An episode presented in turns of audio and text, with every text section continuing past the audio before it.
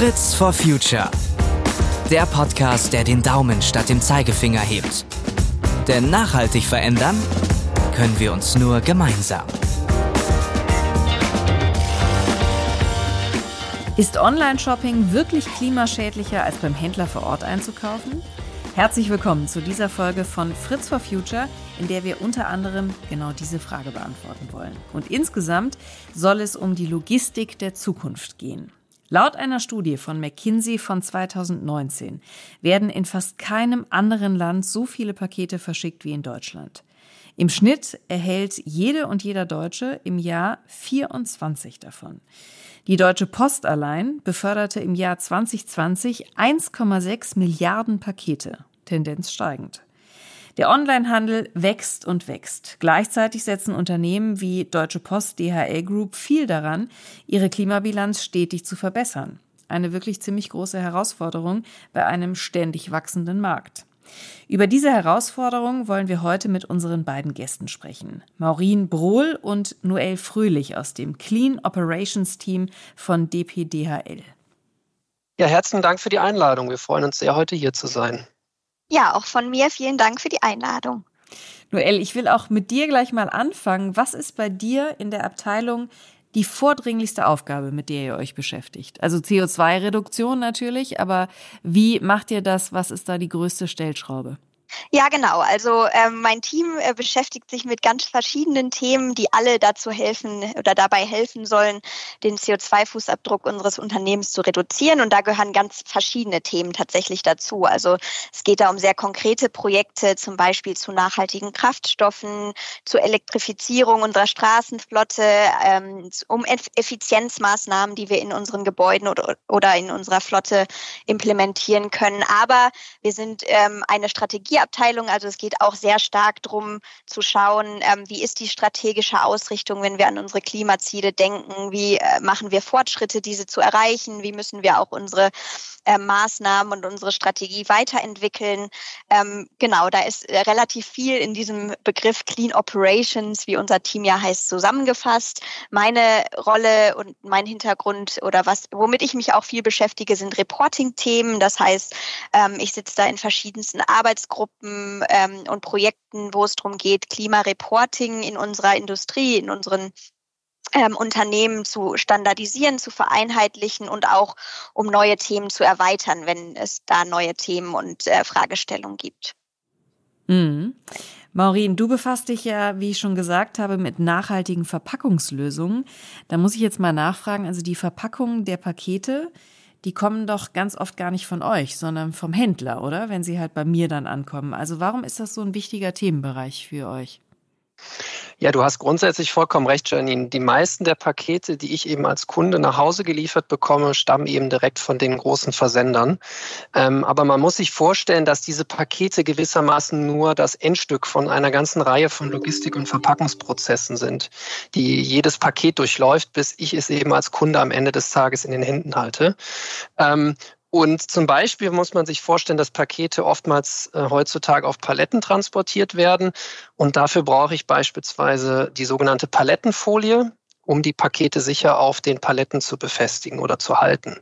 Und diese Folie besteht eben vereinfacht gesprochen äh, zurzeit vor allem aus Plastik und zwar meistens aus eben fossilem, ölbasierten Neumaterial. Also wir haben da eben zurzeit oftmals noch kein recyceltes Material im Einsatz. Und ähm, dieses, diese Folie wird eben nur einmal verwendet. Und wenn man sich das aus Umweltsicht anschaut, dann ist das natürlich alles andere als optimal. Und hiermit, ne, und mhm. hiermit beschäftigen wir uns zum Beispiel. Also welche Alternativen gibt es da? Ähm, und wir gehen das zweigleisig an. Zum einen aus der ähm, Einwegalternative, also welche umweltfreundlichen Alternativen gibt es da? Und da tut sich wirklich sehr viel im Markt gerade. Das ist echt positiv. Also wir haben zum Beispiel schon Folien im Einsatz, die haben mehr als 50 Prozent Recyclingmaterial ähm, in, dem, in dem Material drin. Und ähm, wir gucken uns aber auch Mehrweglösungen an. Und das ist natürlich zumindest aus Umweltperspektive die beste Idee. Ähm, es gibt da zum Beispiel tolle Lösungen, die du, wo du die Folie mit ersetzen kannst und die wirklich mehrere hundert Umläufe bestreiten kann. Ähm, Genau, also da tut sich sehr viel und wir arbeiten aber durchaus auch an, dem, an den Alternativen für dieses klassische Paket, das du als Kundin dann äh, nach Hause geliefert bekommst. Ähm, ich bin zum Beispiel bei uns im Unternehmen Teil von einem internen Startup, wo wir uns eben hiermit genau beschäftigen, wie können wir eine wiederverwendbare E-Commerce-Verpackung nutzen. Und da haben wir schon erste erfolgreiche Tests gemacht und wir werden jetzt auch dieses Jahr noch mit zwei Kunden in Großbritannien und Niederlanden dieses Produkt einsetzen. Und ja, es Erklär mal genau, wie, mhm. was, was macht ihr da ganz genau? Das klingt ja spannend. Also das ist eine Mehrwegverpackung, also die eben nicht mehr den wie der Einwegkarton einfach einmal verwendet wird, sondern mehrfach. Die kann also bis zu 50 Umläufe ähm, ähm, ja, genutzt werden. Und ähm, das ist einfach ein, aus der Perspektive sehr sinnvoll. Da gibt es meistens so den, man nennt es irgendwie den Tipping Point oder den, wo es sich eben auch aus Umweltsicht bezahlbar macht. So ungefähr ab sechs Mal, nach sechs Umläufen ist das, ist das vorteilhaft. Und da arbeiten wir gerade dran, wie kann man das operativ eben auch umsetzen. Ähm, Aber heißt das dann, die Mehrwegverpackung kommt bei mir an oder bei genau. äh, Handelskunden? Die kommt bei dir okay. als, als Endkundin an und das ist natürlich, wenn man so will, aus ähm, ähm, Umweltsicht die Königsdisziplin, ne? weil das ist auch das Komplizierteste, weil ich muss mir natürlich Gedanken machen, wie ist die Rückführungslogistik beispielsweise. Das ist tatsächlich der kompliziertere Teil daran. Also die Kiste selber ist nicht das Problem, sondern wie ist der ganze Prozess dahinter, wenn man so will. Ähm, und was ich auch ja, noch, das ist natürlich, mhm. ne, weil sonst muss ich ja als Kundin äh, in dem Fall natürlich das, also entweder kann ich es direkt wieder mitgeben, dann muss ich mich aber furchtbar beeilen beim, beim Auspacken. Oder äh, ich muss es dann natürlich später irgendwo hinbringen. Das sind ja die beiden Möglichkeiten. Richtig. Oder? Und das ist die Herausforderung, was, ähm, was ist irgendwie ähm, machbar für den Endkonsumenten? Ist der wirklich bereit, eine leere Verpackung, sagen wir mal, zur nächsten ähm, Poststelle zu bringen, um, zur nächsten Filiale? Oder ähm, es gibt zum Beispiel auch Konzepte, dass ich diese, diese Kiste zusammenfalte und sie über den Postweg retourniere. Also da gibt es schon, schon spannende Dinge, die da gerade passieren, an denen wir eben dran sind. Ähm, ja, das ist wirklich genau. Mhm. Genau. Ich würde gerne von euch beiden einmal, wenn man sich so beruflich eben auch mit dem Thema Nachhaltigkeit beschäftigt, dann ähm, ist das ja automatisch wahrscheinlich auch im Privatleben verankert. Und deshalb die Frage an euch beide, warum ist das für euch so wichtig und wann hat das bei euch angefangen? Noel, gab es für dich irgendwie so einen Wendepunkt oder war das schon immer Teil deines Lebens? Also den ganz berühmten Wendepunkt, ähm, würde ich sagen, gab es bei mir nicht. Ich habe mich schon immer sehr äh, für Nachhaltigkeitsthemen interessiert. Äh, mein Hintergrund liegt da eher in den sozialen Aspekten der Nachhaltigkeit tatsächlich, so vom Studium her und auch damals direkt nach dem Abi habe ich einen ähm, Freiwilligendienst in Äthiopien gemacht. Ähm, habe ich mich vor allem immer für internationale Politik, für humanitäre Hilfe, für Entwicklungszusammenarbeit interessiert und so bin ich tatsächlich auch bei DPDHL gestartet. Ähm, ich habe ein Trainee-Programm gemacht gemacht zum Thema humanitäre Logistik, ähm, wo es vor allem um Impfstofflogistik in Entwicklungsländern ging. Ähm, dieses Thema oder dieses Projekt war aber im größeren Nachhaltigkeitsteam, in der größeren Nachhaltigkeitsabteilung aufgehängt. Und ähm, für uns als Logistiker ist natürlich äh, der Umweltaspekt der Nachhaltigkeit der größte Bereich, wo wir auch am meisten tun müssen, denke ich, weil wir da den größten Impact haben. Und ähm, ja, so kam es auch bei mir dazu, dass ich mich nach und nach immer mehr in die grünen Themen eingearbeitet habe und ähm, ja, jetzt seit gut drei Jahren eigentlich äh, schwerpunktmäßig an CO2-Themen arbeite und ähm, äh, ja, habe mich da auch sehr, äh, sehr drüber gefreut und ähm, ja, bin gerne in diesem Bereich tätig. Maureen, wie war es bei dir oder wie ist es bei dir? Ähm, also grundsätzlich ähm, war meine Hauptmotivation immer schon, dass ich irgendwie die Sache oder das Thema, an dem ich arbeite, irgendwie spannend finden musste. Und da habe ich so das, ja, meine Hauptmotivation rausgezogen. Und ähnlich wie Noel bin ich auch über andere Schritte im Nachhaltigkeitsbereich gelandet. Ich habe bei uns im Konzern als Innovationsmanager gearbeitet. Ich habe äh, damals vor einigen Jahren eines unserer Startups mitgegründet, den Postbus, und war da der Produktmanager. Vielleicht erinnert sich noch der ein oder andere äh, äh, oder die Hörerinnen und Hörer an, an, eine Fahrt mit unseren tollen gelben Bussen, die wir damals hatten. Ähm, aber danach ähm, habe ich dann schon einen Schwenk gemacht und mir sind einfach wichtig, dass ich ähm, relevante Dinge tue und dass es wirksam ist, was ich hier mache. Und Ähm, das ist vielleicht auch nochmal zu betonen, wie unglaublich motivierend das bei uns im Unternehmen ist, weil wenn wir hier Nachhaltigkeitsarbeit machen, dann hat das natürlich auch einen unglaublich großen Hebel. Natürlich dauert alles, alles etwas länger bei uns im weltweit aktiven Konzern, aber wenn wir was tun, dann hat das wirklich auch einen signifikanten Effekt. Und ich glaube, wenn wir was verändern wollen in Richtung Nachhaltigkeit, dann geht das nur zusammen in der Gesellschaft. Also wir brauchen die Politik, wir brauchen die Zivilgesellschaft, aber wir brauchen auch die Unternehmen. Und ähm, ohne die Unternehmen geht es nicht. Und vielleicht als letzten Punkt noch, ähm, ja, also auf persönlicher Ebene, seit letztem Jahr bin ich, bin ich Vater geworden und da habe ich auch schon gemerkt, logischerweise, dass dieses Thema nachhaltiges Handeln noch mal ein Stück weit äh, in, den, in den Vordergrund gerückt ist. Ganz klar kann ich nur bestätigen. Das Elternwerden macht auf jeden Fall was mit einem äh, in diesem Zusammenhang. Was würdet ihr denn sagen, wie hoch ist das Thema bei DBDHL aufgehangen im Unternehmen? Das ist ja auch immer wichtig, dass es wirklich ganz oben aufgehangen ist und eben auch von der Führungsebene absolut gewünscht und getrieben ist. Also wie würdet ihr das äh, für euer Unternehmen beschreiben? Noel, vielleicht machst du mal den Anfang.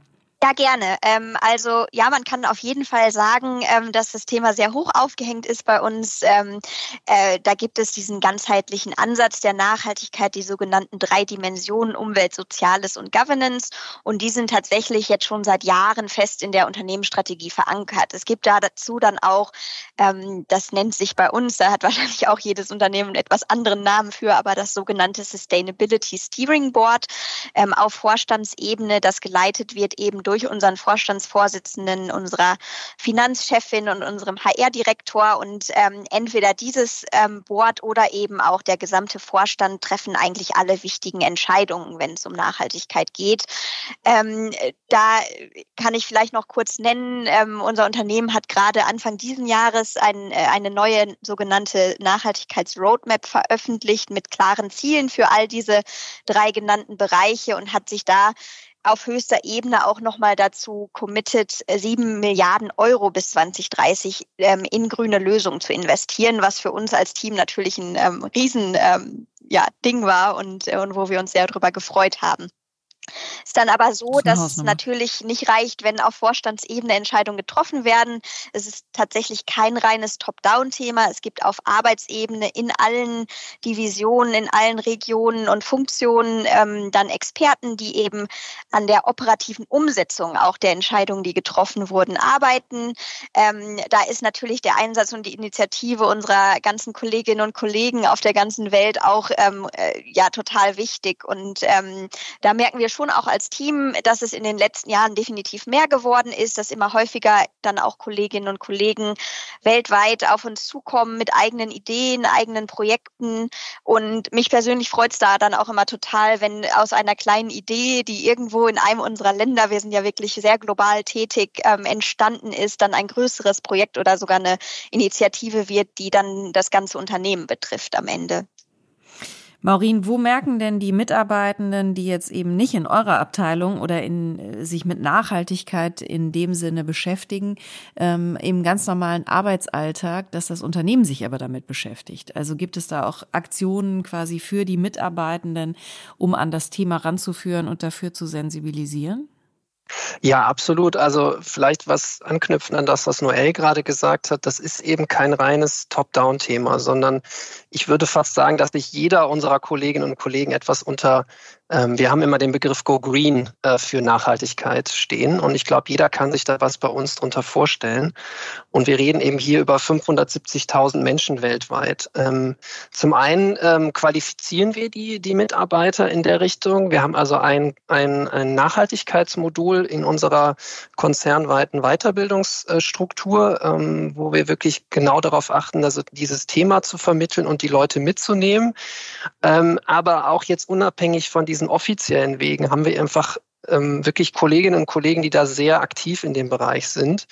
Ich habe zum Beispiel, ähm, das ist auch jetzt schon wieder Jahre her, 2019, ähm, in einem Projekt mit dem damaligen Startup Lab und unserem Innovationsteam die äh, DHL Packaging Challenge gemacht. Und wir haben intern aufgerufen, innovative Ideen oder Lösungen und Themen, ähm, alles um den Bereich Verpackungen vorzuschlagen und einzubringen und ähm, um an denen eben gemeinsam zu arbeiten und die Teams zu unterstützen. Und wir wurden wirklich quasi überrannt mit Bewerbungen aus allen Regionen der Welt. Und das war einfach toll zu sehen und auch mit den Kollegen vor Ort zusammenzuarbeiten, diese, die zu unterstützen. Und aus den Projekten sind tolle Dinge geworden und die laufen zum Teil eben auch heute noch. Mhm. Ich habe es ja eingangs schon gesagt, dass wir uns auch mit der Frage beschäftigen wollen, was denn jetzt eigentlich nachhaltiger ist mit Blick auf die Emissionen, Noel, und damit bin ich wieder bei dir, nämlich die Frage online shoppen oder doch lokal einkaufen. Also ist online shoppen so viel schlimmer mit Emissionen belastet sozusagen? Ja, das ist ähm, tatsächlich eine sehr spannende Frage, mit der wir uns natürlich auch schon beschäftigt haben oder immer mal wieder beschäftigen. Und tatsächlich, ähm, selbst ich als Endkundin war da zunächst drüber überrascht, als ich das das erste Mal gehört habe. Ist es ein Trugschluss, dass Online-Shopping für die CO2-Bilanz grundsätzlich schlechter ist? Und ähm, unter den richtigen Voraussetzungen, und das ist ein wichtiger ähm, Begriff hier, richtige Voraussetzungen, ist genau das Gegenteil der Fall. Da kann ich gerne mal ein Beispiel geben. Ähm, wenn man sich jetzt nur den Transport und die Logistik anschaut, die mit einem Paket, was ich mir als Kundin nach Hause liefern lasse, zusammenhängen, dann entspricht das bei uns ähm, im Unternehmen im deutschen Durchschnitt, ähm, also ein DHL-Paket, was innerhalb von Deutschland verschickt wird, ähm, dem gleichen Emissionswert, also es entstehen genauso viele CO2-Emissionen, ähm, wie wenn ich als Privatperson mit dem Auto vier Kilometer fahre. Und vier Kilometer sind tatsächlich nicht viel. Und das klingt erstmal, als ob es überhaupt nicht stimmen könnte. Aber es ist tatsächlich der Fall. Ähm, das ähm, ist berechnet worden und auch äh, solide berechnet worden. Und das liegt vor allem daran, dass wir als Logistikkonzern natürlich ein sehr, sehr optimiertes Netzwerk haben in Deutschland. Ähm, wir sind sehr gut darin, Sendungen zu bündeln, ähm, Routen zu optimieren ähm, und ähm, sehr großes Thema für uns in der Zustellung und in der Abholung von Paketen sind wir heutzutage schon zu großen Teilen emissionsarm oder emissionsfrei unterwegs. Ähm, wir ähm, haben schon sehr viele Elektroautos in Betrieb, über 15.000 in Deutschland. Wir machen aber auch viel, wenn es um kleinere Sendungen geht, also Briefe, aber auch kleine Pakete zu Fuß oder mit der Fahrradzustellung. Und das ähm, in, in der Gesamtmenge spart das natürlich unheimlich viele Emissionen. Und das war jetzt erstmal nur der Blick ähm, auf die Logistik an sich, aber auch beim stationären Handel ähm, gibt es sehr viele Emissionen, äh, die mir als Endkundin erstmal gar nicht so bewusst sind. Also die Shops an sich, die ähm, haben einen sehr hohen Energieverbrauch. Auch die müssen ja beliefert werden mit LKWs. Ähm, dahinter stecken im Zweifel sehr viele Lager, ähm, die in, nicht alle an einem Standort, sondern in Deutschland oder im schlimmsten Fall sogar in ganz Europa verteilt sind und ähm, regelmäßig eben die Shops beliefern. Da läuft eben sehr viel zusammen. Und ähm, ja, bevor da jetzt gleich äh, Proteste kommen, natürlich gibt es zu dieser Rechnung auch, äh, die ist sehr vereinfacht und es gibt auch Gegenargumente und ein Eins zu eins Vergleich ist sowieso immer sehr schwierig. Ja, und wir wollen ja natürlich auch trotzdem eine Lanze brechen für Buy Local, wie man äh, so schön äh, im Englischen dann sagt, also dass man eben auch vor Ort einkauft. Gerade nach Corona-Zeiten äh, wollen wir natürlich jetzt auch äh, den Einzelhandel in Deutschland äh, schützen, weil ich glaube, die meisten von uns wollen schon, dass der auch da bleibt. Aber trotzdem ist das einfach sehr, sehr spannend mal zu hören, dass das, was man im ersten Moment glauben würde, dass es einfach viel mehr Emissionen generiert, offenbar nicht der Fall Absolut. ist, weil ihr da schon so optimiert Absolut. seid. Und ich ne? bin da ganz bei dir, wenn du sagst, ähm, wir wollen ja den Einzelhandel ähm, nach wie vor haben. Ich selber kaufe auch am liebsten vor Ort, äh, muss ich sagen. Aber ähm, äh, da komme ich noch mal ganz kurz zurück zum Stichwort richtige Voraussetzungen. Auch da habe ich als Kundin schon einen gewissen Handlungsspielraum und es gibt auch so eine Mischung. Es gibt dann tatsächlich nicht nur Schwarz und Weiß. Auch als Online-Shopperin kann ich darauf achten, dass ich bei deutschen Shops kaufe, dass ich regional äh, einkaufe und eben sicherstelle, dass das Teil, was ich jetzt bestelle, nicht ähm, einmal um die halbe Welt geschickt wird. Auch ähm, viele lokale Shops machen ja so eine Mischung ähm, und ähm, da kann man dann sich ja mehr oder weniger das Beste aus beiden Welten rauspicken. Und ähm, ich denke, das ist, das ist tatsächlich eine gute Strategie. Auch hilft es natürlich, wenn ich nicht jedes ein, äh, Teil einzeln bei einem großen Online-Shop bestelle, sondern über, erstmal überlege, was brauche ich wirklich und dann vielleicht auch gebündelt bestelle, sicherstelle, dass ich nicht die Hälfte zurückschicken muss. Ähm, da gibt es tatsächlich sehr viele Abstufungen in dieser Skala Online-Shopping versus ähm, vor Ort kaufen. Wie ist denn eigentlich, äh, also wie sind die Emissionen eigentlich verteilt? Also wenn man jetzt äh, wirklich vom, vom Klick, vom Kauf im Netz bis zur Auslieferung sich das anguckt, wo entstehen die meisten Emissionen? Also bei der Logistik an sich, bei der, bei der Verteilung seid ihr schon sehr emissionsfrei. Also insofern äh, würde mich das interessieren. Ja, das ist auch wirklich eine spannende Frage. Und da sind auch ähm, sehr oft Gesprächspartnerinnen und Gesprächspartner, mit denen ich so spreche, überrascht, ähm, wenn ich äh, mal so erzähle, wo denn unsere meisten Emissionen als Konzern tatsächlich liegen. Weil wenn ich als Kundin so die ganzen Zustellfahrzeuge, Vans von DHL und auch den ganzen anderen Logistikern in den Städten, ähm, auf den Autobahnen und Landstraßen sehe, dann denke ich, erstmal instinktiv, ah, da müssen ja auch total viele Emissionen entstehen auf der Straße. Tatsächlich ist es aber so, dass der aller, allergrößte Anteil unserer Emissionen, also auch in unserem Unternehmen zum Beispiel, sind das etwa zwei Drittel der Gesamtemissionen durch die Luftfracht entstehen. Weil es schon so ist, dass ähm, insbesondere wenn es schnell gehen muss und wenn wir um globalen Handel, äh, über globalen Handel sprechen, äh, die Wahrscheinlichkeit sehr hoch ist, dass ähm, zumindest für einen Teil der Strecke die Ware irgendwann mal im Flugzeug landet. Und ähm, das ist eben eine sehr emissionsintensive Industrie und ähm, daher kann man das bei uns auch so sagen. Ähm, auf der Straße und auch in Gebäuden sind wir schon total effizient. Auch in Gebäuden. Gebäude machen etwa nur zwei Prozent unseres Gesamtfußabdrucks aus, weil wir da eben schon fast überall Grünstrom nutzen ähm, und äh, energieeffiziente Technologien anwenden. Aber in der Luftfracht gibt es eben noch nicht so viele Alternativen.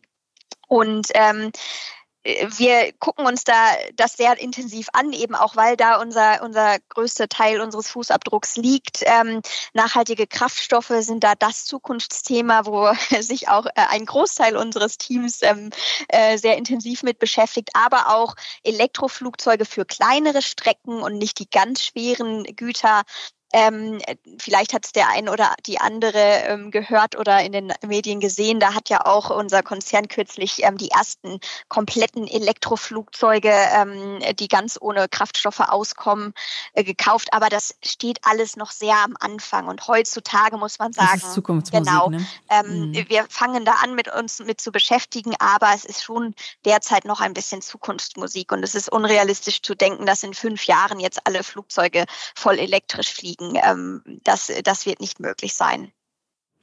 Maurin, lass uns noch mal auf die Verpackungen gucken. Also es ist ja ganz oft so, dass Pakete bei einem ankommen und dann denkt man sich, das gibt's doch jetzt nicht, ja? Also so ein kleines Teil irgendwie ganz oft eingewickelt in einem riesigen Paket, drumherum natürlich noch Füllmaterial, damit es nicht äh, hin und her rutscht. Also können wir als Konsumentinnen und Konsumenten irgendeinen Einfluss darauf nehmen, welche Verpackung wir da überhaupt bekommen? Naja, grundsätzlich glaube ich, kennt das jeder und man ärgert sich da teilweise ja auch. Ich bin da ganz bei dir und man fragt sich, warum sind da so viele Verpackungen? Ähm, aber grundsätzlich glaube ich, ist es wichtig zu verstehen, dass die Verpackungen ja nicht da sind, um jemanden zu ärgern, sondern sie sind meistens auch sinnvoll. Weil ähm, wenn du dir etwas bestellst online, also du bestellst dir zum Beispiel ein neues Smartphone, dann möchtest du ja auch, dass das unbeschädigt bei dir ankommt. Und man muss sich vor Augen führen, wenn da zum Beispiel gespart wird, also wenn ich die Verpackung schlecht mache, dann wird das Smartphone vielleicht beschädigt und dann musst du ein neues bestellen und das muss dann vielleicht sogar, äh, kann nicht mehr repariert werden, das Smartphone. Und das wäre aus Umweltsicht zumindest ja das schlechteste Resultat, das du dir vorstellen kannst. Das will sagen, du musst das schon ein Stück weit ausbalancieren, also den Produktschutz auf der einen Seite und den Umweltschutz beziehungsweise die Verpackungsvermeidung eben auf der anderen Seite. Ähm, aber zu deiner Frage bezüglich der Einflussmöglichkeiten für dich als Konsumentin, die ist natürlich tatsächlich in den meisten Fällen begrenzt heutzutage. Ähm, indirekt kannst du es schon ein Stück weit beeinflussen, indem du zum Beispiel bei Unternehmen einkaufst, die da auch beim Thema Verpackungen vorweggehen. Es gibt ja sehr viele Shops, die da schon sehr aktiv sind. Ähm, es gibt zum Beispiel welche, die im Bezahlprozess schon sagen, okay, du kannst eine Einflussnahme auf die Verpackung nehmen oder ähm, es gibt schon also Shops, kannst zum Beispiel die, gebrauchte Verpackungen wählen. Genau, zum Beispiel ja. gebrauchte mhm. oder du sagst äh, äh, Bündelungseffekt, dass ich eben warte, bis meine fehlenden äh, Produkte, die ich auch im Warenkorb habe, dass die eben auch äh, äh, vor Ort sind und erst dann verschickt wird. Oder dass du sagst, ähm, oder auch äh, wiederverwendbar, das Thema hatten wir ja eben auch schon mal, auch das gibt es teilweise leider noch auf kleiner Basis, aber äh, jeder sollte sich natürlich auch die Frage stellen, bin ich bereit, für solche nachhaltigen Verpackungen im Zweifelsfall auch mehr zu bezahlen? Und da muss sich, glaube ich, jeder auch an der eigenen Nase äh, fassen. Also wenn es die Option gibt, ähm, da was Nachhaltiges zu nutzen, dann sollte man das eben auch machen und eventuell auch einen gewissen Aufpreis akzeptieren. Und glaubst du, da muss auch was in den Köpfen passieren? Also wenn wir jetzt über gebrauchte Verpackungen und sowas sprechen, also viele freuen sich natürlich auch, wenn sie was ganz Schickes, Neues äh, bekommen, was dann auch genauso schick verpackt ist, ja, und so ein tolles neues Paket in der Hand halten. Aber äh, gerade beim Thema Nachhaltigkeit, das diskutieren wir hier auch in dem Podcast immer wieder, ähm, muss da, glaube ich, auch ein Wechsel im Kopf stattfinden, oder? Dass man die Nachhaltigkeit auch sehen darf. Wie würdest du das beurteilen? Auch das ist eine interessante Frage. Ja, ähm, äh, ich glaube, das hat verschiedenste Dimensionen. Das eine ist natürlich bei Stichwort gebrauchte Verpackung, das hatten wir ja gerade schon. Wie gehst du mit äh, dem Produktschutz um? Das kann eine Herausforderung sein. Und ähm, ähm, man hat ja auch immer wieder diese, dieses, diese Unboxing-Experience. Ne? Also wenn ich was, was Neues kaufe, dann ist es für die Unternehmen auch sehr wichtig, dass es ein tolles Erlebnis ist, wenn ich das nach, wenn ich das auspacke. Also wenn ich früher in den Shop, in den Laden gegangen bin, hatte ich ja ein tolles Einkaufserlebnis oder es war zumindest den Unternehmen wichtig. Und das soll übersetzt werden in den Online-Bereich. Ähm, und wenn ich das dann eben nachhaltig mache, dann muss ich das überdenken. Was, wie kannst wie kann man das eben anders auch sichtbar für den Kunden Kunden, für den Endkonsumenten sichtbar machen. Also da gibt es, gibt es spannende Lösungen, aber wie du sagst, das hängt auch viel mit dem Kopf zusammen, mit dem eigenen. Also wie sind meine Erwartungshaltungen? Ja, und ich glaube, und das fände ich jetzt auch nochmal spannend von dir zu hören, es ist ja auch oft so, dass es manchmal ein bisschen Augenwischerei ist. Ne? Also das, was bei mir dann schlussendlich ankommt, in einer vielleicht total optimalen, nachhaltigen, äh, mehrfach verwendeten Verpackung, äh, so klein wie möglich und trotzdem sicher.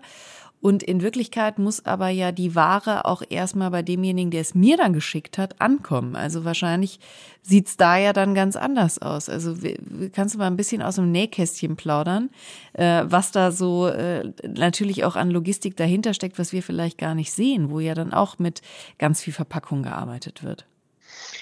Ähm, auch das ist anknüpfend an das, was wir eben schon besprochen hatten, ähm, dass sich da, ähm, wenn man so will, das Paket, das ich bekomme am Ende, das ist das, äh, ja, das Sichtbare. Aber es passiert einfach hinten in der Logistikkette noch sehr viel mit sehr vielen Verpackungen. Verpackungsprozessen. Und ähm, deswegen arbeiten wir eben da auch dran und schauen uns die gesamte Lieferkette an, weil du als Endkonsumentin kannst das natürlich nicht beurteilen, kannst das nicht sehen. Du kannst natürlich sagen, okay, du hast jetzt ein optimiertes Paket, das du nach Hause bekommst. Das ist ja auch toll. Also da gibt es tolle Konzepte mit Packaging on Demand und so weiter. Ähm, aber was dahinter in der Kette passiert, das kannst du als Endkonsumentin natürlich nicht sehen. Und deswegen schauen wir uns eben die gesamte Kette an. Und da ähm, könnt ihr dann natürlich auch Verantwortung übernehmen und Einfluss üben, oder? Als so großer Player. Richtig, genau. Und ähm, wir arbeiten da sehr eng mit unseren, mit unseren Kunden, also den Geschäftskunden zusammen und beraten die da auch. Also Stichwort auch zum Beispiel alternative Verpackungen, die müssen ja auch ähm, operativ gut funktionieren. Ja? Also das muss man sich immer vor Augen führen. Ähm, ähm, auch wieder anknüpfen an das, was wir früher vorher gesagt hatten. Eine Verpackung hat einen Sinn, die soll das Produkt schützen. Die soll auch zum Beispiel nicht aufplatzen, wenn sie über unsere Maschinen läuft. Ähm, und das, das ist ein, ein schmaler Grad, da arbeiten wir eng mit den Kunden zusammen, weil da haben wir natürlich alle nichts gewonnen, wenn eine Verpackung zwar aus irgendeinem tollen ähm, Bioplastik ist oder aus einem Graspapier oder aus was auch immer, aber wenn sie dann eben über unsere Bänder läuft, dann geht sie auf und äh, dann haben wir alle nichts gewonnen.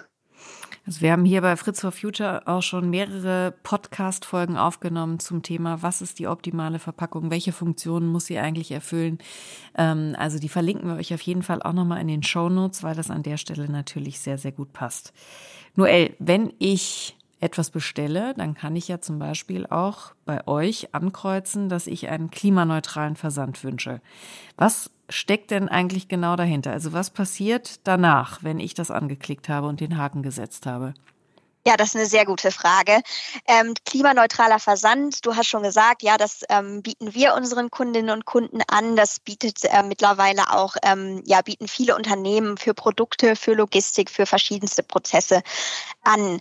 Heutzutage muss man sagen, dass das in den allermeisten Fällen Offsetting bedeutet. Offsetting ist ähm, ein Konzept, das ähm, gibt es schon sehr lange und das beschreibt eigentlich den Prozess ähm, der Kompensation. Das heißt, wenn du das jetzt anklickst, ähm, äh, rechnen wir aus, wie viele Emissionen sind denn in unserem normalen Logistikprozess für dein Paket entstanden.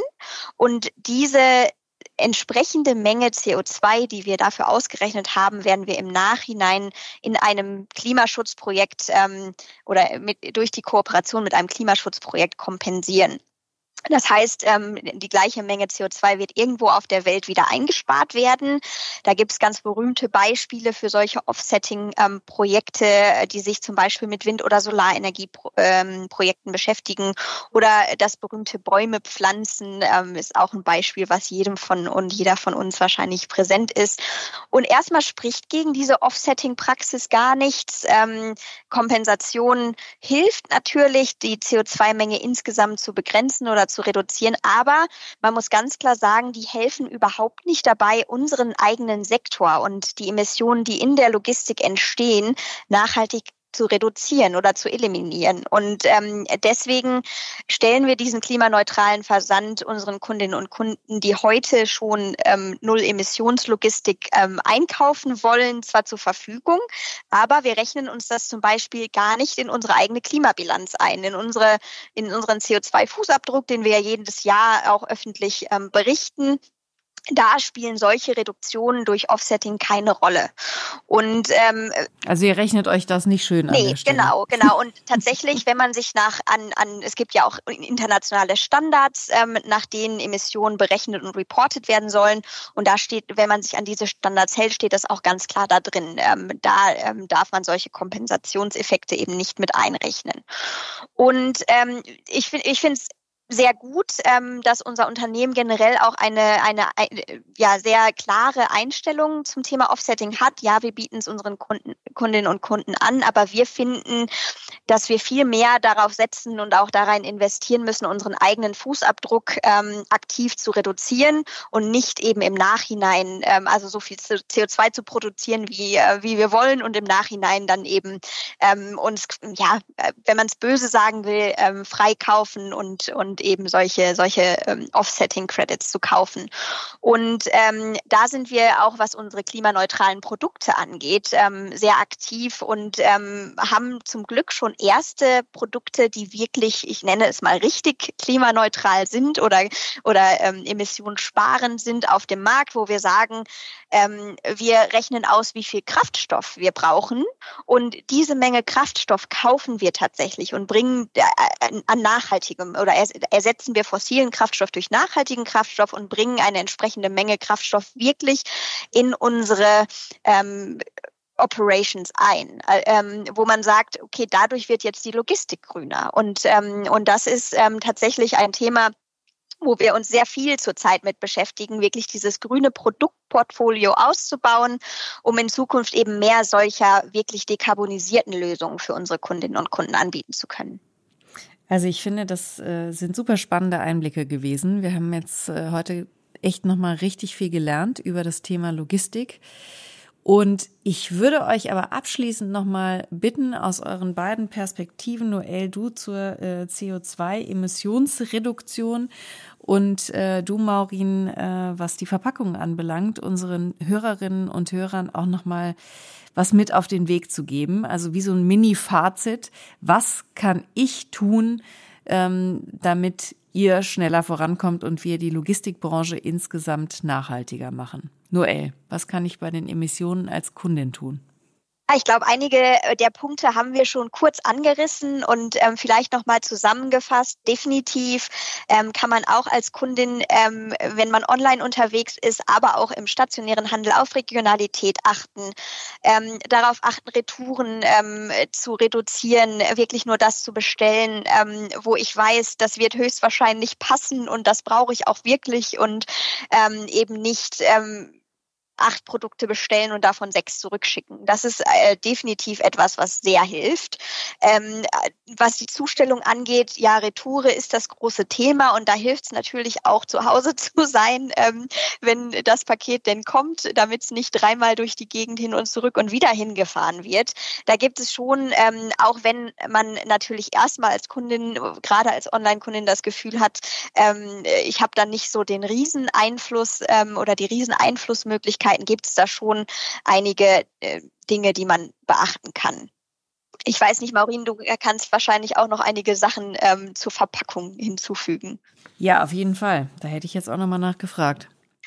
Ähm, ja, im Grunde hast du die, die wichtigen Stichworte genannt, aber ich würde gerne noch mal etwas aufgreifen, ähm, Janine, was du vorher gesagt hast äh, bezüglich dem richtigen Material oder zu dieser Diskussion Plastik versus Papier, ähm, wo man sich ja auch wunderbar dran abarbeiten kann und äh, man auch schon teilweise in, dem, in der Industrie, wenn man das so nennen will, fast schon ideologische Auseinandersetzungen da sieht.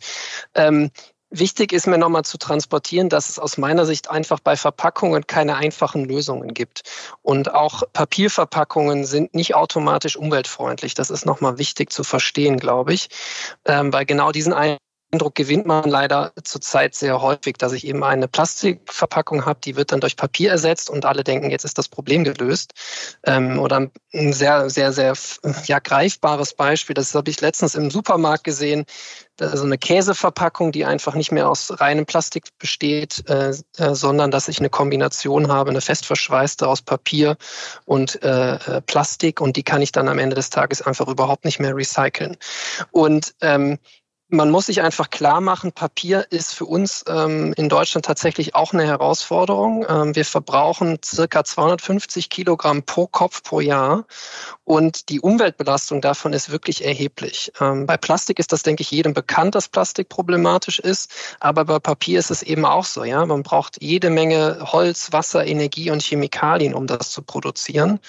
Und vielleicht auch da nochmal so ein Punkt, ähm, weil man das auch hört. Ja gut, es wird ja recycelt, aber man muss muss verstehen, dass wir uns eben aus den Problemen nicht heraus recyceln können. Also man muss verstehen, dass ein Recyclingpapier zwar grundsätzlich besser ist als eine Frischfaser, zumindest in Deutschland mit unserem Energiemix, aber du kannst ein, eine Holzfaser nur ungefähr siebenmal recyceln. Das ist ähnlich wie beim, wie beim Recycling von Plastik nach den aktuellen Standards, also mechanischen Recycling, wo du einfach Qualitätsverluste hast, wenn du das nach einer gewissen Zeit äh, so ungefähr siebenmal bei Papier machst, dann, ähm, das heißt, du brauchst immer wieder Frischmaterial. Ähm, und das muss man verstehen, wenn man sich mit diesem Thema befasst. Oder auch man sieht diese Bioplastikmaterialien, die an allen Stellen jetzt aufkommen. Auch die muss man genau verstehen, was bedeuten die, wo kommen die her. Weil was wir, glaube ich, alle nicht wollen, ist, dass irgendwo in Brasilien der Urwald abgeholzt wird, um da ähm, äh, Mais anzubauen, um daraus dann unsere Plastikverpackungen zu machen. Also das ist tatsächlich ein, ein komplexes Thema. Und ähm, wir müssen uns immer die Frage stellen, was wollen wir genau und alles versuchen genau zu verstehen, bevor wir da einfach Entscheidungen treffen, auf andere Verpackungen zu springen, die dann am Ende des Tages ja schlechter für die Umwelt sind als das, was wir schon seit Jahrzehnten tun. Ähm, Absolut, genau. ja. Es geht eben vor allen Dingen auch ums Verstehen und ähm, deswegen hatte ich das ja vorhin auch schon kurz angeteased. Also da haben wir auch tolle Folgen vorliegen, die wir auf jeden Fall hier nochmal verlinken dann auch. Aber noch ein so ein letzter Hinweis in Bezug auf die Verpackung. Was kann ich tun? Was ist das Wichtigste? Ja, im Grunde ist es, ist es ähnlich, was Noel gesagt hat. Ich sollte mir überlegen, dass ich, äh, das ist eigentlich auch eine Binsenweisheit, ich sollte mir nur das kaufen, was ich auch wirklich brauche. Und das ist egal, ob ich online oder offline einkaufe. Und das, was ich habe, auch möglichst lange zu benutzen. Und ähm, natürlich, wenn ich dann eine Verpackung habe zu Hause, kann ich mir zum Beispiel einen Beitrag leisten, indem ich sie dann auch richtig entsorge. Also wenn ich eine Einwegverpackung habe. Also ähm, das hattet ihr ja schon mal im Podcast, glaube ich, ähm, wo tue ich jetzt zum Beispiel den Pizzakarton mit der fettigen äh, äh, Pizzarest, den tue ich eben nicht in den Pappkarton, weil das äh, funktioniert nicht. Äh, das kann ich nicht recyceln. Oder wenn ich jetzt einen Pappkarton habe, einen, äh, einen E-Commerce-Karton, dann kann ich zum Beispiel das Klebeband äh, entfernen, bevor ich den Karton in den Pappmüll tue. Also auch das sind Dinge, die können die, ich sag mal, die Recyclingfähigkeit erhöhen von der Verpackung. Ja. Das kann ich ganz konkret tun. Das ist ein wichtiger Hinweis, auch nochmal mit dem Klebeband das zu entfernen. Ich danke euch beiden ganz, ganz herzlich. Das war ein wirklich sehr aufschlussreiches Gespräch. Hat großen Spaß gemacht und ich schwöre euch, dass ich die nächste Online-Bestellung mit anderen Augen machen werde. Also ich werde mir das alles nochmal genauer angucken. Vielen herzlichen Dank, dass ihr heute dabei gewesen seid. Ja, vielen Dank für die Einladung. Es hat wirklich Spaß gemacht. Ja, vielen Dank. Und wenn euch diese Folge von Fritz for Future gefallen hat, dann abonniert uns gerne und wir freuen uns natürlich auch, wenn ihr den Podcast weiterverbreitet. Fragen und Feedback könnt ihr uns gerne an fritzforfuture@henkel.com schicken. Und alle weiteren Folgen von Fritz for Future findet ihr auf henkel.de/podcast. Bis zum nächsten Mal, passt auf euch auf und macht's gut.